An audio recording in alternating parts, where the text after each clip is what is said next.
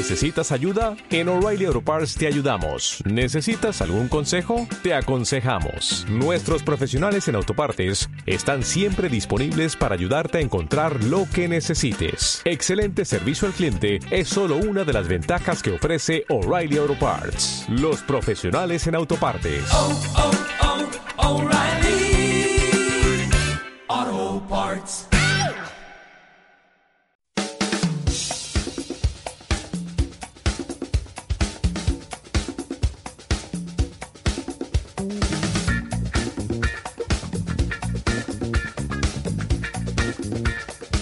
Nos proponemos conocer los orígenes de un pueblo costero, su evolución y las transformaciones en una ciudad compleja y contradictoria.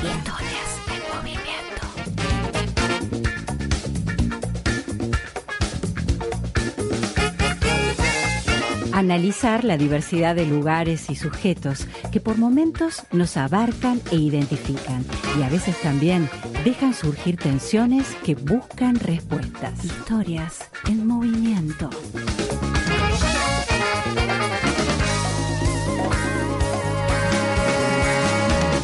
Concretar asignaturas pendientes, promover las ganas de cambiar ciertas cosas y reafirmar nuestra identidad.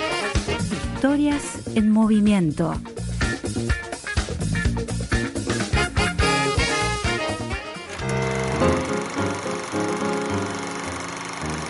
Mar del Plata es la ciudad clave para entender el proceso de la historia del turismo en Argentina desde fines del siglo XIX, con su antigua y exclusiva rambla señorial.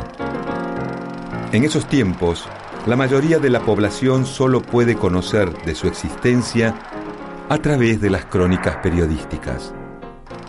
Y luego, con el correr de los años y como producto de las políticas económicas y sociales aplicadas desde el Estado, se produce la paulatina llegada de los sectores medios y de trabajadores.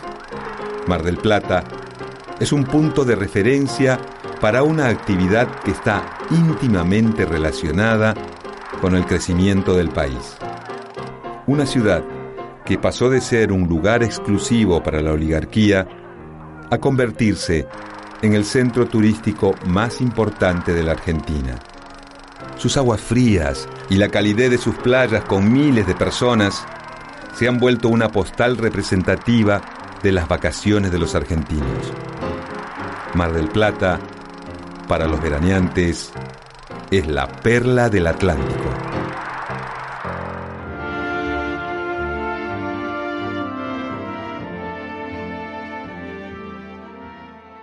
Bien nos recuerda Juan Palomino en la síntesis que hizo del video audio Turismo en la Argentina, hoy Mar del Plata. Cuando la oligarquía terrateniente, la aristocracia porteña y de las grandes ciudades del interior vean imposibilitado el manejo absoluto de la Biarritz argentina, ya dejará de tener para ellos el encanto y la exclusividad que originalmente moldearon para su gusto y semejanza. Amigos, amigas, muy buenas tardes. Estamos en una nueva emisión de Historias en Movimiento, en la emisión número 37 de nuestra segunda temporada. Les habla Nor- Norberto Lemi, junto con un gran equipo, en el comando con Lucas Durso en la operación técnica, y bueno, vamos a tratar de de introducirnos en un tema que hoy nos parece muy interesante, que hemos pronunciado respecto de la metáfora de casa tomada. Y para ir llegando lentamente a ello, eh, a partir de lo que en algunos aspectos hemos comentado en algunos programas anteriores, pero sin dejar de, reiterar este, un tanto en forma didáctica, didáctica respecto de nuestro punto de vista, eh, hay una serie de ejes que son interesantes este, tener en cuenta para, para ver de qué manera este, la ciudad va a tener un giro trascendental, digamos, en su destino y en, su historia hasta nuestros días. Bueno, hay un primer elemento que es, eh, como comentábamos, la construcción de la Ruta 2, como una vía segura de comunicación con la capital federal por el entonces y otras ciudades, digamos, como primer camino hacia la capital o, digamos, hacia el, Gran Buenos Aires, ya sea para el, tanto para el automóvil eh, individual o para el transporte eh, colectivo de autobuses, ¿no? En ese sentido también hay que tener en cuenta como medio de transporte el afianzamiento que va a tener el ferrocarril, con una mayor demanda sostenida, con precios más accesibles y con un tiempo de traslado de cuatro horas y un ratito, como decía la publicidad de la época, para llegar desde Capital mm, este, en ese transcurso o desde Mar de Plata hacia la capital, cuatro horas y un ratito. Otro, otro aspecto este, interesante es el efecto inmediato del loteo que existió en Mar de Plata. Eh, anteriormente era solo exclusivo, digamos, eh, tenía como objetivo los mismos destinatarios que eran los dueños de la ciudad y los gestores este, de, la ciudad para pocos.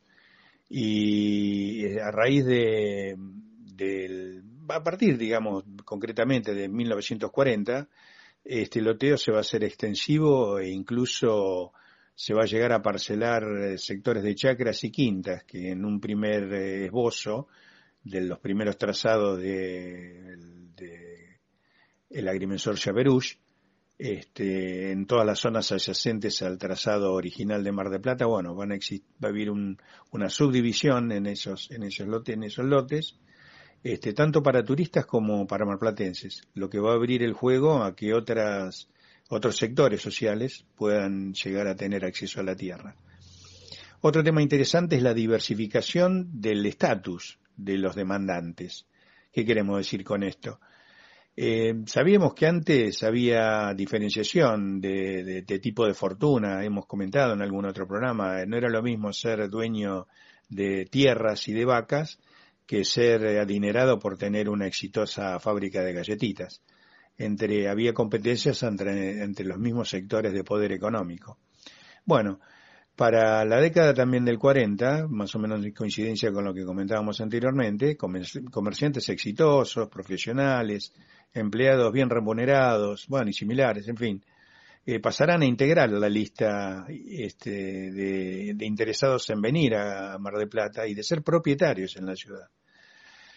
Otro, otro elemento desde el punto de vista urbano eh, espacial es eh, la demolición de la Rambla Vístolo, también denominada por el entonces como la Rambla francesa y su reemplazo por un edificio de características monumentales, podríamos decir, para lo que es este, la definición un tanto más arquitectónica. Ya con, otra idea del espacio público, porque va a plantear una relación entre la ciudad y, la costa de una manera distinta, con una escala edilicia que ya no va a ser para cientos, va a ser para miles. Y con un casino que va a tomar en una superficie eh, inédita y que lo va a ubicar por, por, por, muchos años en el casino más grande de Sudamérica. Una particularidad para lo que era el juego, que era otro de los atractivos que existía en Mar del Plata por esos años. Y finalmente, digamos, dentro de un, de un borrador de, de idea fuerza, como comentábamos, el, elemento que nos parece es la llegada al gobierno y al poder del peronismo a partir del año 1945, que va a ser el gran disparador de lo que llamamos eh, la, metáfora de la casa tomada. Pero para ser un poquitito más, más precisos y más rigurosos, mejor vamos a dejar que alguien un poquito más estudioso de la temática eh, nos aclare a qué nos referimos con esto de, la metáfora de la casa tomada. Hoy con José Pablo Feynman, el filósofo. Lo compartimos.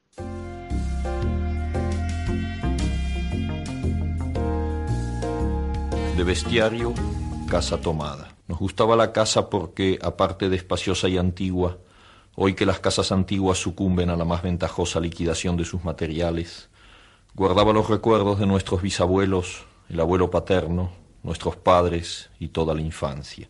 Casa Tomada, cuento de Julio Cortázar. Cuenta la historia de dos hermanos que viven en una mansión antigua y el momento en que unas presencias extrañas los obligan a abandonar paulatinamente diferentes espacios de la casa hasta llegar a dejarla por completo. Este texto es editado primero por Jorge Luis Borges en la revista Anales de Buenos Aires en 1946. Cinco años después se publica en Bestiario, el primer libro de cuentos de Cortázar. La metáfora de la casa tomada cobra su sentido a partir del contexto político en que el cuento aparece. El triunfo electoral de Juan Domingo Perón en 1946 y la creciente participación de las masas obreras y populares en la vida política del país.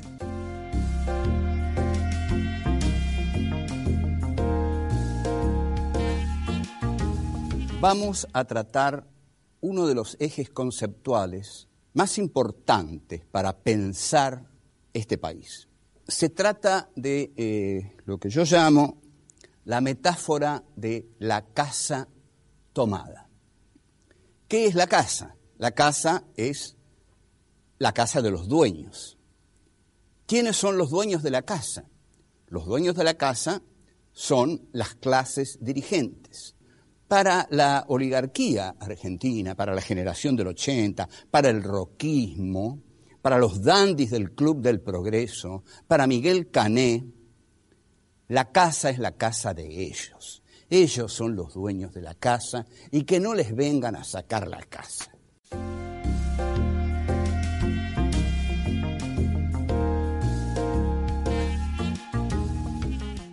Casa Tomada de Cortázar, que es un cuento conceptual.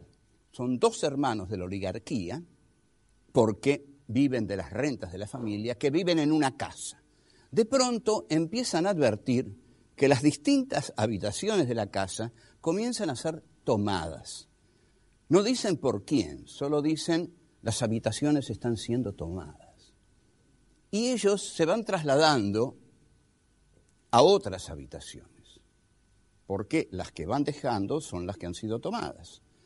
Entonces dicen, bueno, vamos a tener que vivir de este lado de la casa, porque el otro lado de la casa fue tomado.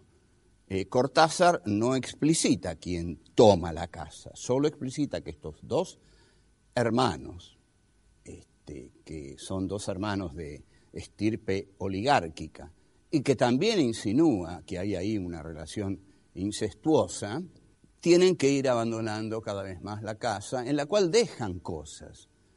Tienen que dejar cosas, cosas que quieren, que hubieran retenido, querido retener con ellos, libros de literatura francesa, con lo cual Cortázar da el toque este, esencial para caracterizar a estos eh, dos hermanos. La angustia que les produce que la casa sea cada vez menos de ellos, eh, les eh, les impide pensar.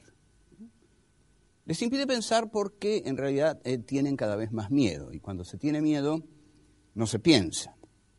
Entonces comienzan cada vez más a eh, retirarse hasta que por fin eh, abandonan la casa y la frase final es así porque no podíamos quedarnos en la casa porque estaba totalmente tomada. Bueno, ¿cuál es eh, la conclusión. ¿Cuál es la metáfora de esto?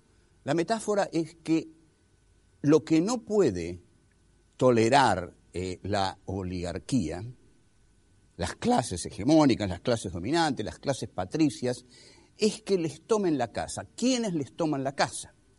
Les toman la casa los que vienen de afuera. La casa estuvo en peligro de ser tomada por lo que la, oligarquía llamó la chusma ultramarina, que llegó a principios del siglo, y luego, muy gravemente, con los migrantes internos a los cuales el general Perón da cobertura política. Ahí sienten más que nunca que la casa les está por ser tomada, hasta tal punto que bombardean eh, la Plaza de Mayo. Bombardear la Plaza de Mayo es un hecho gravísimo. Yo no sé si lo hemos pensado bien, pero es un hecho gravísimo. Bombardear una ciudad abierta, indefensa, es un hecho gravísimo.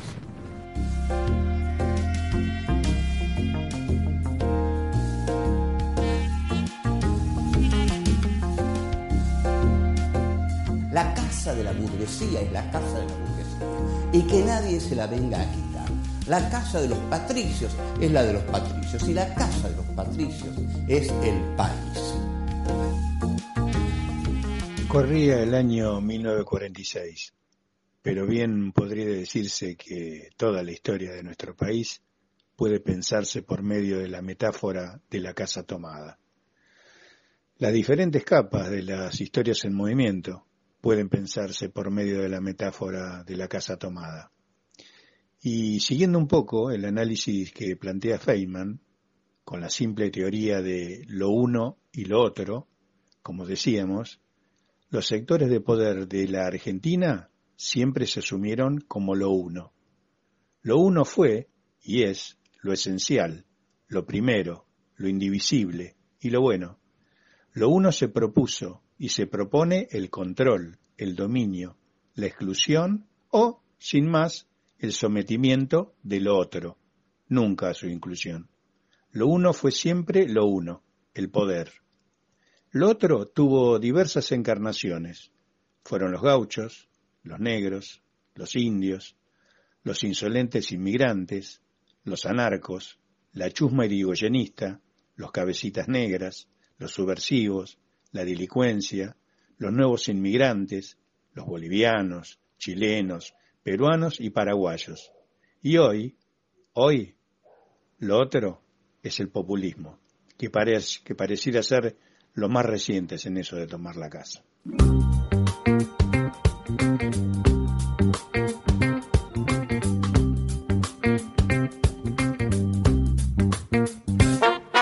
Estamos en Radio Comunitaria de la Azotea, frecuencia modulada en la 88.7, en la calle Don Bosco 1788, esquina Rivadavia de la ciudad de Mar del Plata. Y se pueden comunicar con nosotros al fijo al 472 6887 o por vía WhatsApp, por mensajes al 223 582 8700.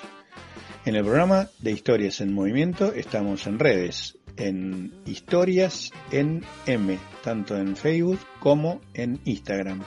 Historias en M, ENM, todo junto y con minúscula.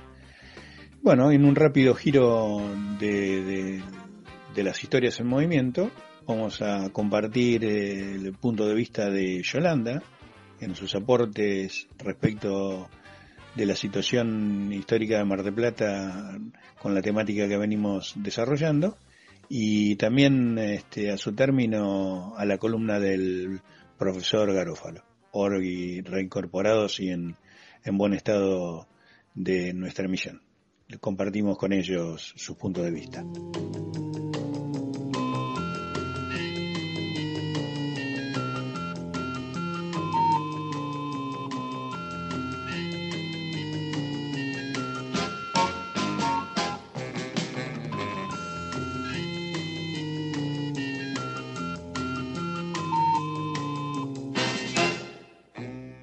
Argentino es un invento de Juan Domingo Perón. Antes de su llegada al poder en 1945, las vacaciones eran un privilegio de las clases altas, que en las primeras décadas del siglo XX le imprimieron a Mar del Plata el estilo de la Belle Époque francesa. La Biarritz argentina con sus casonas señorales como la Villa Victorio Campo, cuyo jardín de robles, cedros y castaños de la India habrían inspirado a Borges en sus escritos y que se conserva intacta como el recuerdo de una Argentina aristocrática. Hubo muchísimos cambios en beneficio de las mayorías, en todos los órdenes. Sin embargo, ninguno fue tan simbólico como el del casino, que gozaba de una popularidad asombrosa. Primeramente, los fondos que se generaban fueron destinados a la ejecución de obras de carácter social, y el carnet personal que se exigía antes para entrar a las salas y que permitía a las autoridades frenar a los jugadores considerados arbitrariamente indeseados fue reemplazado por un sistema mucho más democrático, las entradas. Casi en simultáneo, las excéntricas fichas de juego, de hueso y nácar, fueron sustituidas por otras más sencillas y corrientes, de plástico. La frivolidad y lo exclusivo había quedado de lado. Fragmento de la nota publicada en The New York Times el pasado 13 de marzo, titulada Alberto Fernández debe rescatar el mejor invento de Perón, escrita por José Natanzón. Estimada audiencia, les habló Yolanda. Hasta el próximo encuentro.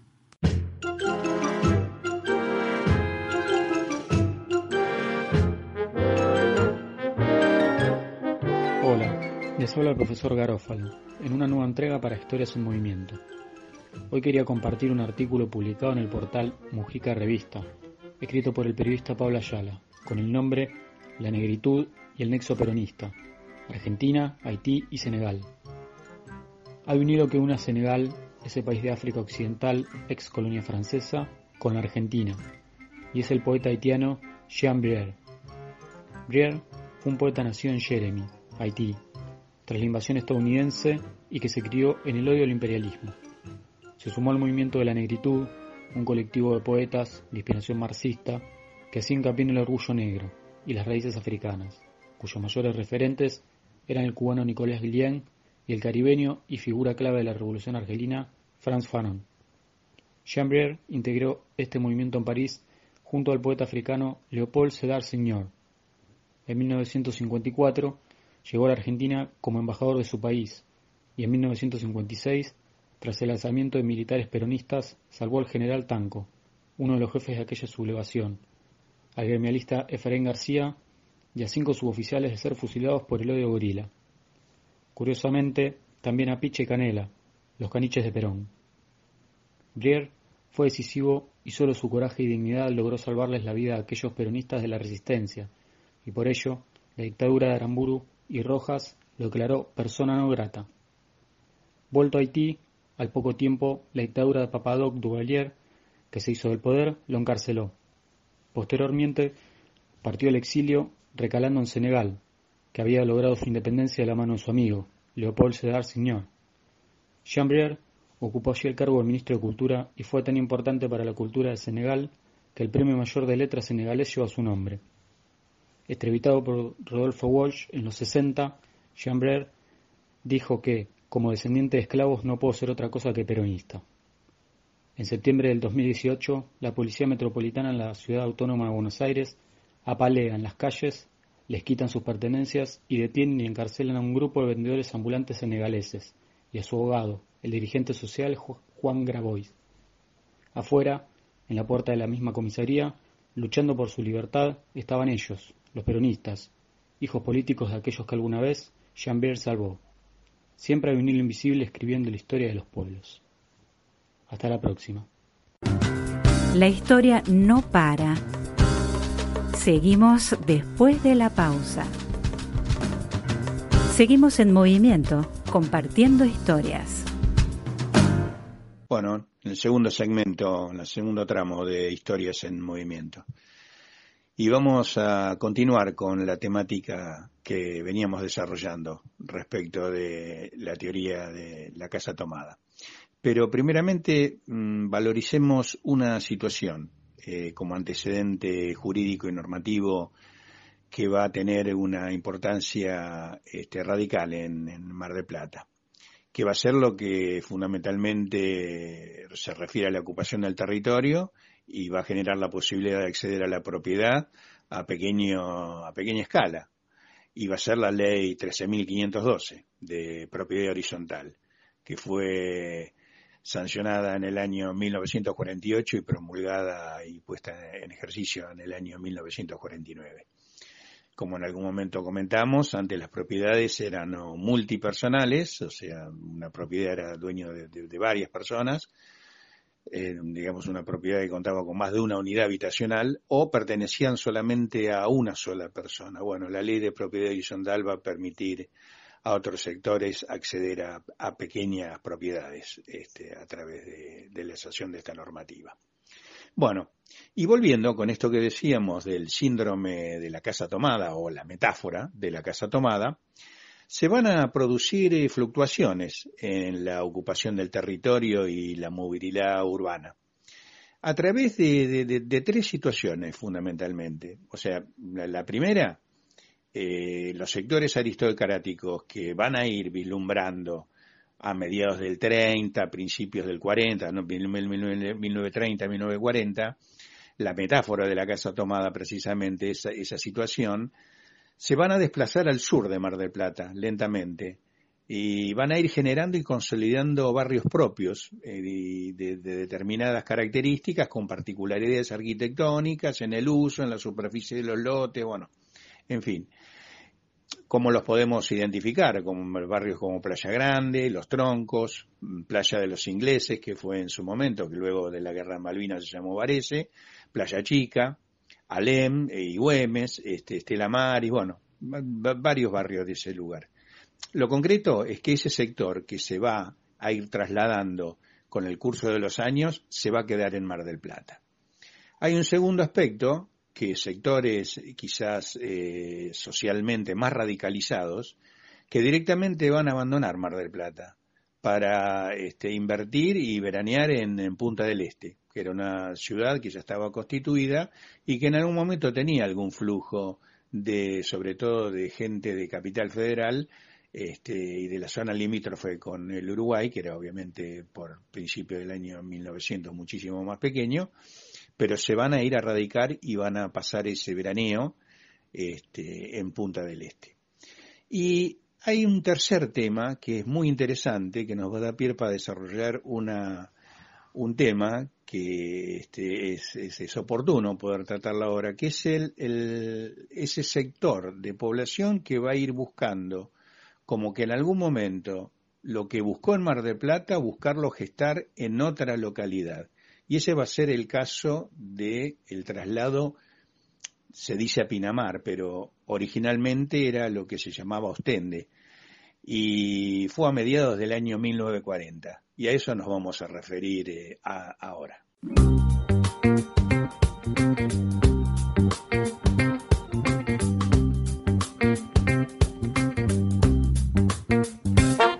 Bueno, vamos por Ostende y Pinamar, los comienzos del lugar.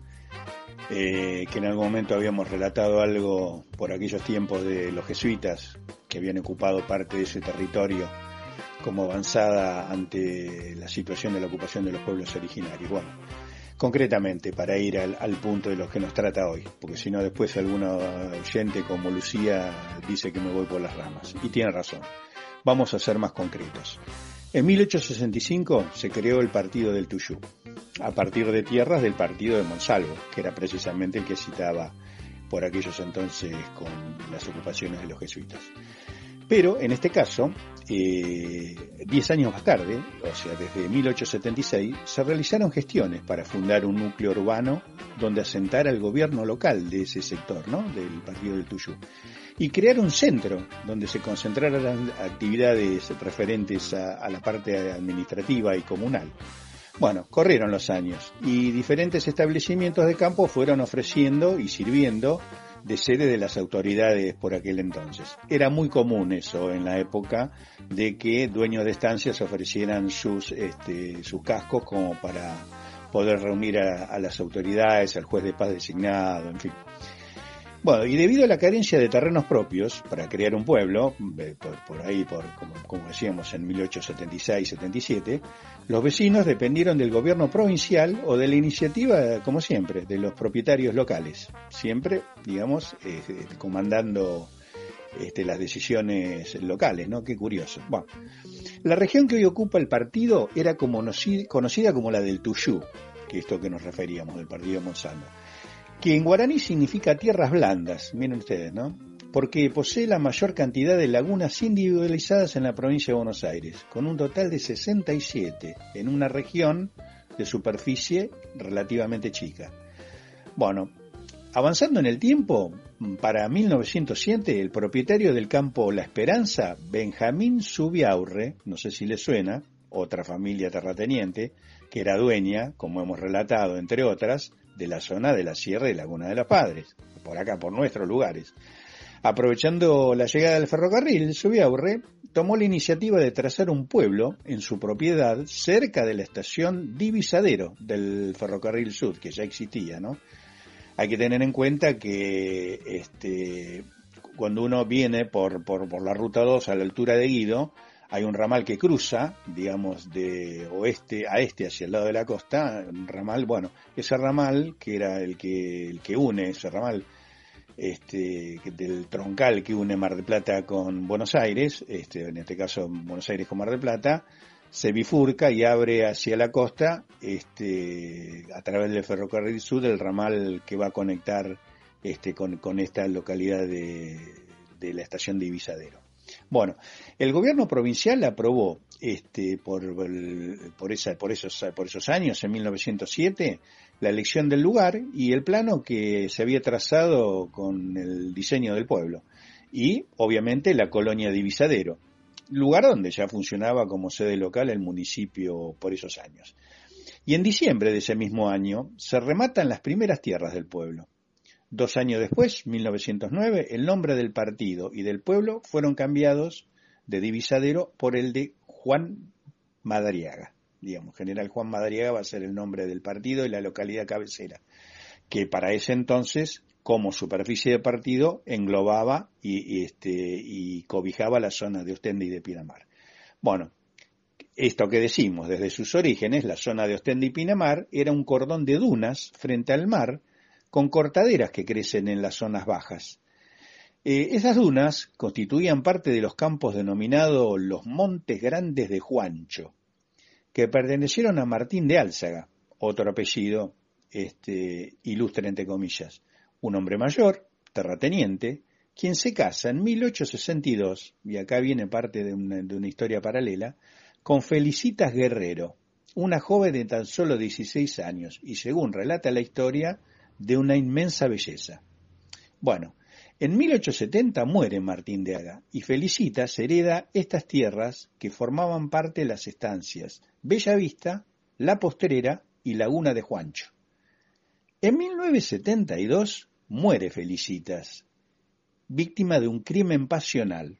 Y acá abro un paréntesis. Recomendamos para este efecto, en tiempos de cuarentena, la película argentina Felicitas, del año 2009, con un elenco bastante importante, que va a venir muy bien, porque generalmente es una interesante pintura de la historia y de la época que estamos compartiendo cuando narramos este tipo de situaciones. No, no, me, me, correspondería juzgarla desde el punto de vista eh, historicista, pero me parece que cumple sobradamente la intención de generar este, una pintura, una fotografía de lo que era el entonces con estos relatos. Película, recuerden, Felicitas. Bueno, eh, como decíamos, muere Felicitas y las tierras, eh, estas tierras, son heredadas por sus padres. Digamos, es una situación este, de, parentesco directo, dado que este, Martín de Álzaga no tenía herederos. Eh, los padres de Felicitas, Carlos José Guerrero, español, comerciante ambicioso, y Felicitas Cueto de Guerrero, porteña y sofisticada. Bueno, al fallecer este matrimonio, años posteriores, heredan sus hijos las tierras, los hermanos de Felicitas vendría a ser, ¿no? Y entre estos, eh, entre ellos está Manuel Guerrero. Le van a corresponder las tierras que llegaban desde el camino, que se llamaba el Camino de Unión, que posteriormente es lo que se va a denominar Ruta 2, hacia el mar. Bueno, cuando nosotros vamos por la Ruta 2 y superamos, estamos llegando al, río Salado, en, el importante curso que tiene que, que cruza la Ruta 2, vemos el paraje que se llama Guerrero. Bueno, imagínense ustedes una propiedad este, dentro de lo que era la circunstancia de, lo que era la oligarquía terrateniente, que va desde ese sector, inclusive algunos kilómetros más tierra adentro, hasta, hasta el mar, ¿no? Bueno, con este trazado, con este dominio, digamos, más que, con el trazado, surge Ostende. Y, y, vamos a darle una precisión un poco mayor. En el año 1908 llegaron a estas playas los belgas, a tomar nota, Fernando Robet y Agustín Poli, y le compran a Manuel Guerrero, digamos el hermano de Felicitas, las tierras del lugar, con el objetivo de proyectar una sofisticada ciudad, balnearia con el mismo modelo que aquella ciudad de origen belga, cuyo nombre, Ostende, significa fin del este. Bueno, abramos otro paréntesis. Obsérvese la similitud que tiene esta situación que habla de Robet viniendo de la zona de Bélgica, con un sueño de un balneario, que era Ostende, el nombre original de una de las playas que hemos narrado en algún otro programa, programa este, teniendo la relación con Pedro Luro y la Biarritz que él tenía en su, en su mente en cuanto a estos pioneros, a esta, esta gente que supo observar lo que sucedía en Europa por aquellos entonces respecto de las ciudades balnearias, y, y, su correlato al venir como inmigrantes a la Argentina. Bueno, ellos van a, ser los desarrolladores con la compra de estas tierras de la localidad de Ostende. Bueno, ya afincado Robert, que es, digamos, este, este belga, del el migrante belga, comienza los trabajos para concretar algunos de los proyectos que, que tenía en mente. Se construyó un muelle, el Hotel Termas, y ese mismo año también se comienza con la construcción de la Rambla Sur, ¿no? Miren cómo se va repitiendo el tema del muelle, un hotel emblema y la Rambla, como lugar de, asociación y de, de, relación social, digamos, entre los futuros habitantes. Lo cual intentaba ser un extenso paseo costero, digamos, una situación muy, muy similar a lo que se dio en Mar del Plata. Y estamos hablando de 1908. Los trabajos se hacían muy duros, porque evidentemente era, sobre ese sector era prácticamente caminar sobre la arena, a diferencia de Mar del Plata, ya que además de la inclemencia de los vientos, los materiales para las construcciones tenían que ser enviados desde Buenos Aires por, por, por vía marítima. en este caso era por el famoso vapor Cabo Corrientes, que era uno de los medios base utilizados para el transporte de volúmenes importantes, digamos, dado que la carreta en su volumetría solo daba para para, mayor cantidad de tiempo de traslado y para menor volumen de, mercadería. Ahora, en abril de 1913 se celebra la, ceremonia de fundación de la nueva ciudad de Ostende, ¿no? Y se produce una importante campaña publicitaria para promocionar la venta de sus lotes. Se construyen casas de Fernando Robet, la casa de retiros espirituales de los monjes carmelitas, la casa de una de las primeras familias en veranear en Ostende, Villadela, y también una capilla. No obstante, como sucedió también en Mar del Plata, la Primera Guerra Mundial impidió que el gran proyecto, desarrollado por Robert, continuara con el ritmo necesario y surgieron, digamos, las dificultades que estaban latentes respecto del clima y de la ocupación del lugar. Las fuertes sudestadas agregaron su cuota de sazón y las obras empezaron a ser abandonadas casi todo comenzó a ser tapado por la arena, que son las características este, geográficas del lugar. Ostende lentamente se apagaba. Bueno, saltamos unos, unos años, realmente en ese impas que se traduce en la zona, para ir acercándonos a, los tiempos en que, estábamos abordándose en, en, el primer segmento. Y decimos que en los últimos años de la década del 30, el arquitecto Jorge Bunge, desarrollador inmobiliario del entonces, por llamarlo de alguna manera, pertenecía a una familia que frecuentaba Mar de Plata años anteriores. Bueno, Jorge Bunge se asocia con la señorita Valeria Guerrero, otra de las guerreros terratenientes, digamos, componente de la familia, dueña de las tierras y sobrina de la que nombramos este, anteriormente Felicitas. Y ambos conformaron una sociedad este, patrimonial. El arquitecto Jorge Bunge efectúa un diseño urbano particular, digamos, esto va a tener como una característica, así como también novedoso, trazando las calles en forma irregular, digamos, rompiendo con la tradicional e histórica cuadrícula hispánica, este, y con circulaciones curvas para respetar las dunas y ondulaciones del paisaje, digamos. Hizo, digamos, un relevamiento más minucioso de lo que era el lugar que también, digamos, esa teoría era propio de la escuela arquitectónica europea moderna, que evidentemente en la cual se, formó el arquitecto Jorge Bunge. Bueno, paralelamente se crea el camino entre Pinamar y, Madriaga, digamos, como una suerte de, vía este, consolidada. Y el 14 de febrero de 1943 se inaugura Pinamar como balneario. Poco después se aprueba el plan director de urbanización presentado por el arquitecto Jorge Bunge, ¿no? como trámite y gestión administrativa. 14 de febrero de 1943. Así comienza la fijación de los médanos primero, apertura de calle, las primeras construcciones, la hostería, el Hotel Pinamar, al cual llegaban los primeros turistas para hospedarse, el tanque de agua en el mirador de Galatea, el parque del Tridente, que muchos conocerán, y las primeras casas particulares. A mediados de la década de 1940, o sea, estamos hablando de 1945 aproximadamente, Valeria Guerrero decide crear su propia villa turística sobre terrenos que eran de su propiedad. Se funda entonces la localidad de Valeria del Mar, o sea, Valeria Guerrero este, funda Valeria del Mar. Se realiza la fijación de médanos, se foresta la zona con muchas acacias y se realiza el primer loteo. Todo avanza muy también lentamente. A modo de conclusión respecto de este tramo, Hoy Pinamar cuenta con una población de 30.000 habitantes aproximadamente y Mar del Plata supera los 800.000. No dicho como una competencia numérica de localidades, sino para intentar presentar las diferencias existentes entre lo exclusivo y lo popular. La letra guardada en los libros está quieta. Los martes de 18 a 19 le damos movimiento. Historias en movimiento.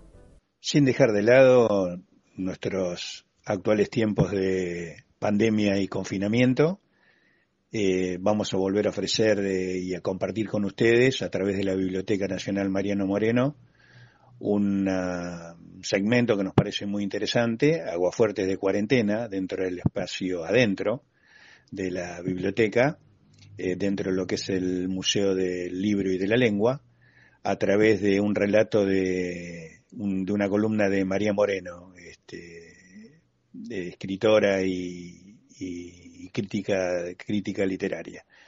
Y paralelamente vamos a ir con otro, con otro segmento también de eh, Diario de la Peste, en este caso representado eh, en un relato de Juan Sasturain. Bueno, que quien no conoce, escritor, periodista, guionista de historietas, conductor de programas de televisión, autor de libros y hoy, eh, felizmente, director de la Biblioteca Nacional.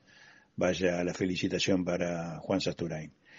Bueno, y en, con él vamos a compartir este, el diario de la peste, eh, acercándonos ya al, al, tramo final del, de nuestro programa.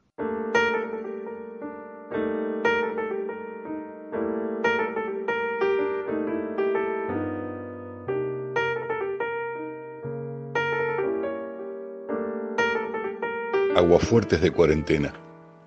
Una columna de María Moreno. Contenidos del Museo del Libro y de la Lengua. Biblioteca Nacional cerrada y el Museo de la Lengua con su kermés del día después, más inútil que el parque japonés, que cagada que rime, todos en cuarentena, les propongo recordar que el ingenio popular es más resistente que el más resistente de los animales, la cucaracha por ejemplo, el que se desarrolló en la cárcel de Coronda durante la última dictadura. Y lo contaron. 150 militantes políticos detenidos entre 1974 y 1979 en el Instituto Correccional Modelo Unidad 1, Departamento de San Jerónimo, provincia de Santa Fe, volvieron a reunirse en 2003 para hacer un libro colectivo titulado Del otro lado de la mirilla, Olvidos y Memorias de los expresos políticos de Coronda, 1974-1979. Allí cuentan cómo, aislados en sus celdas, apenas dotadas de una estrecha ventana y una reja con mirilla, solo accesible al personal penitenciario y a los fagineros, prohibida la comunicación a riesgo de recibir severos castigos, crearon una suerte de red cibernética, otra que Internet, Facebook, Instagram, etc., cuyos links eran de tracción a sangre. Me explico. Mediante el código Morse, por lenguaje de señas, hablando a través del inodoro o frente a las ventanas, intercambiaron conocimientos que incluían materialismo dialéctico historia universal, físico-química, técnica de electricidad, óptica, teoría cinematográfica, historia del teatro de revistas, lenguas extranjeras, todo, todo, todo lo que hubieran acumulado en sus vidas de jóvenes militantes del PRT, ERP, montoneros y otros subgéneros de las militancias de los años 70. Claro que a veces, en la transmisión, incluían desopilantes licencias poéticas, como cuando un compañero transmitió por la ventana que durante los primeros días de 1917 en Petrogrado los obreros tomaron la casa de gobierno, las radios y el canal de televisión.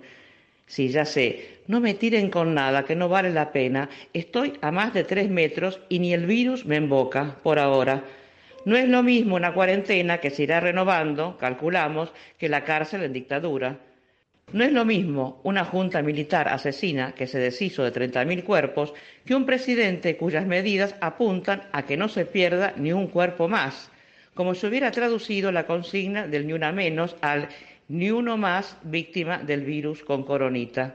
Obvio, pero no comparo, asocio. Encierro obligado, cuidados, invención, resistencia. Sigo entonces. Coronda, una cárcel donde funcionaba la estructura concentracionaria, era también una escuela y una muestra de arte pop. Los muchachos hacían lentes fabricados con trozos de cartón y un agujero a la altura del nervio óptico, cronómetros de arena coordinados con sucesos cotidianos y agujas de alambre de escoba. Las armas, una pistola 45 fabricada con miga de pan y ennegrecida con grasa quemada. Los elementos de contrainteligencia, un submarino construido con un tubo de plástico vacío, va, un envase de ódex, y una brújula de hojita de afeitar imantada que, unido a un hilo encerado, se lanzaba por las cloacas en aras de un plan de fuga que nunca llegó a producirse y ni siquiera se sabe si existió como plan. Claro que la estrella era el llamado periscopio que servía para meter bajo la puerta y controlar el movimiento de los guardias.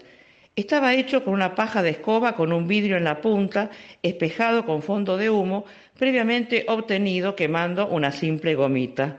La comunicación, la boca del inodoro, cuyo tanque conectaba los tres pisos del penal y que a menudo mutaba en órgano para un concierto de Bach zapado con silbidos y capaz de ennoblecer el trayecto de los desechos humanos de aquellos avasallados en sus derechos humanos. Uno de los líderes de esos corondinos era el negro Tenemo, al que se le adjudicó la consigna cárcel o muerte perderemos. Un militante del PRT-ERP, quien, según sus compañeros, ni bien entró al penal, en oposición a los habituales análisis de las organizaciones políticas en cautiverio que especulaban con las contradicciones internas de la dictadura militar para calcular posibles salidas, se preparó para una suerte de universidad perpetua. El primer año estudió historia, el segundo materialismo dialéctico, el tercero filosofía griega, el cuarto literatura fantástica, habría declarado, sentando la base de la filosofía que los autores bautizaron pesimismo realista. Bueno, tengo que acordarme que esta columna se hace en nombre del Museo del Libro y de la Lengua. En principio, yo soy una pieza de museo. De un libro ya hablé. Y sobre la lengua, esa gran cachadora, puedo hacer un chiste. ¿No es desopilante que el elemento cotidiano para combatir el virus y el miedo que le tenemos se llame de la misma manera jabón?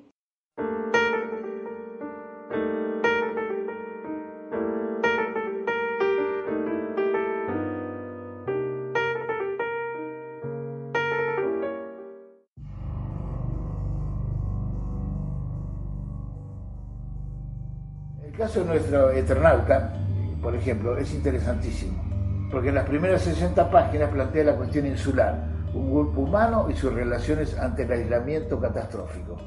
Se vuelve a la ley de la selva, explica Favali, que es el líder del grupo pragmático y racional, un científico. La conclusión parcial es el fin de la humanidad, el fin de la cultura. Hay que volver a fundar la civilización, irse a un valle a la cordillera y empezar de cero. No hay ningún religioso en el grupo que hable del apocalipsis, ni otro que se sienta Noé, porque la desgracia no tiene ningún sujeto ni ningún responsable. Ante los hechos incomprensibles, la ciencia se abstiene de ir más allá. Pero no hay tal desgracia, no hay ninguna peste. El mal tiene nombre y apellido en el Eternauta. Se trata de un ataque, de una invasión. Y ahí empieza otra historia.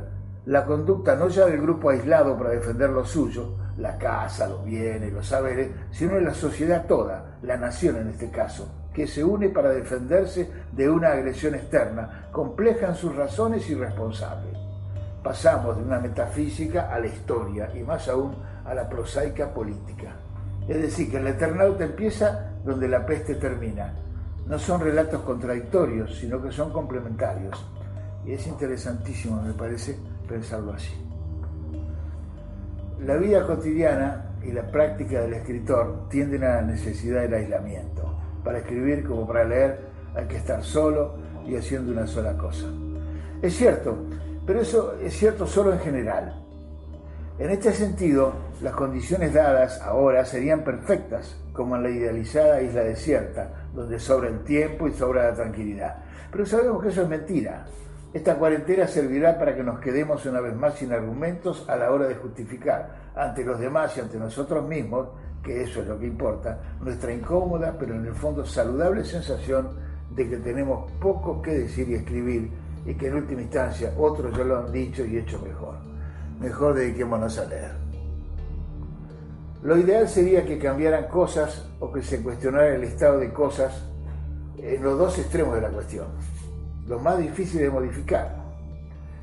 Primero, nuestra conducta individual, cambiando nuestros hábitos egoístas y mezquinos por una mirada solidaria con el otro que ese soy yo, el otro soy yo. Y segundo, cambiar el orden o desorden mundial, que es estúpido, injusto y suicida que hemos vergonzosamente construido. Pero siempre se empieza por el primero. Es lo que podemos y debemos cambiar todo lo del medio, la política, los sistemas económicos, la vida y las costumbres, no evolucionarán para mejor si no empezamos a pensar y obrar por cambiarnos nosotros mismos. Suerte para todos.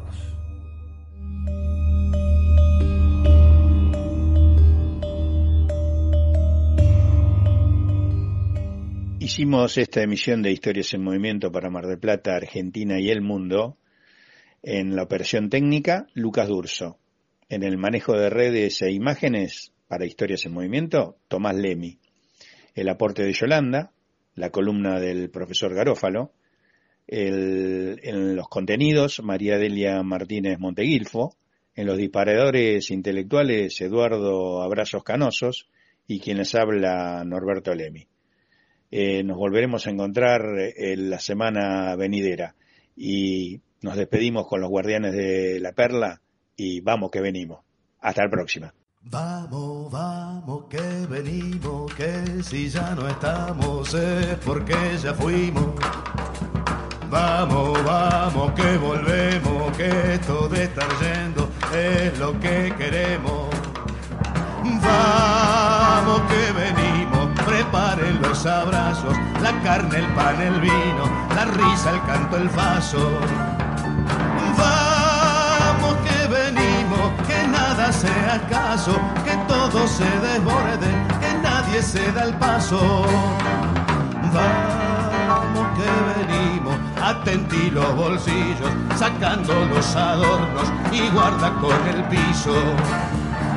Vamos que venimos, humildes y sencillos, románticos barderos, grasa, franela y brillo. Vamos,